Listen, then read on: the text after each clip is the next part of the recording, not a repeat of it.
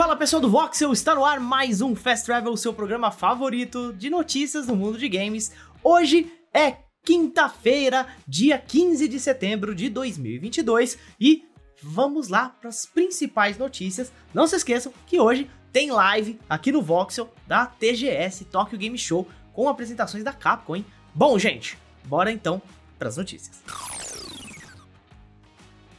Bom, gente, e aparentemente Deathloop deve chegar em breve para o Xbox. Olha só. O contrato de exclusividade com a Sony está chegando ao fim, e o título da Bethesda aparentemente já foi visto por alguns jogadores em um anúncio da Microsoft Store. No Reddit, um usuário compartilhou a foto de sua TV no menu Xbox, mostrando o que parece ser uma propaganda da pré-venda do jogo, indicando que ele deve estar disponível em breve no console da Microsoft. Deathloop foi lançado no dia 14 de setembro do ano passado no PlayStation, o que quer dizer que o contrato de exclusividade de 12 meses já acabou. E a a Microsoft parece não estar querendo perder tempo já divulgando o lançamento em sua plataforma. Por ser um título da Bethesda, provavelmente o jogo também chegará ao Game Pass. O jogo também vai estar disponível a partir do dia 20 no catálogo da PlayStation Plus. E vocês, já jogaram Deathloop? O que, que, vocês acharam do jogo? Comentem aí e o que, que vocês acham da chegada dele para a Microsoft. Agora, bora para a próxima notícia.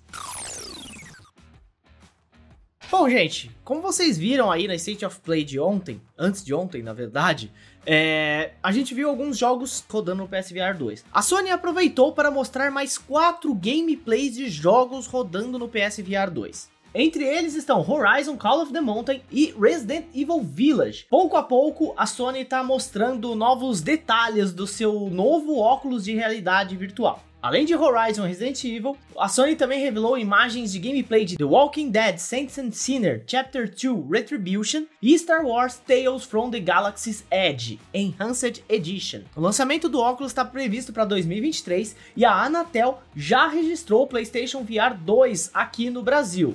Então, o lançamento deve ser simultâneo, seja quando for. Além disso, as primeiras impressões do PSVR 2 têm sido extremamente positivas. Jay Peters, do The Verge, disse que acredita que o fone é uma das maiores evoluções que existem em relação ao primeiro PSVR. Ian Higton, do Eurogamer, destacou que há muito o que amar no PSVR 2 e que quase nada ele consegue pensar para criticar nesse momento em termos de formato e funcionalidade. Bom, gente, como eu disse, o PSVR 2 deve chegar em algum momento de 2023. E você, vendo esses novos conteúdos pro PSVR 2, já se empolgou um pouco mais com realidade virtual ou ainda não liga? Comente aí e bora para a próxima notícia. Bom, gente, vocês já devem saber que a SEGA não está mais usando o nome Yakuza para os jogos da franquia, né?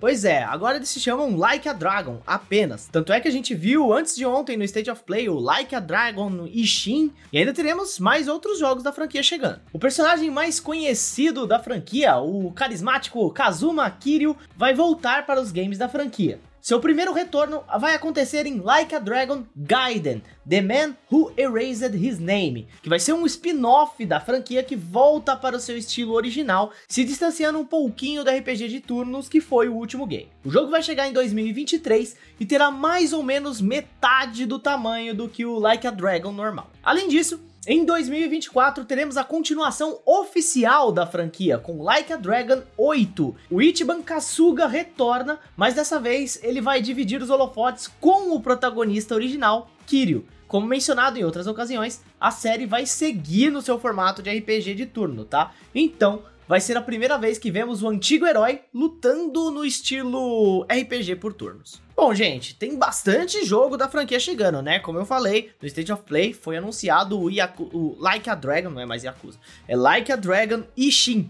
Então, a gente pode esperar bastante da franquia da SEGA aí, que está tentando dar uma renovada. E vocês, o que, que vocês acharam? Comentem aí e muito obrigado pela presença de vocês aqui no Fast Travel, tanto no YouTube quanto no podcast Sidecast.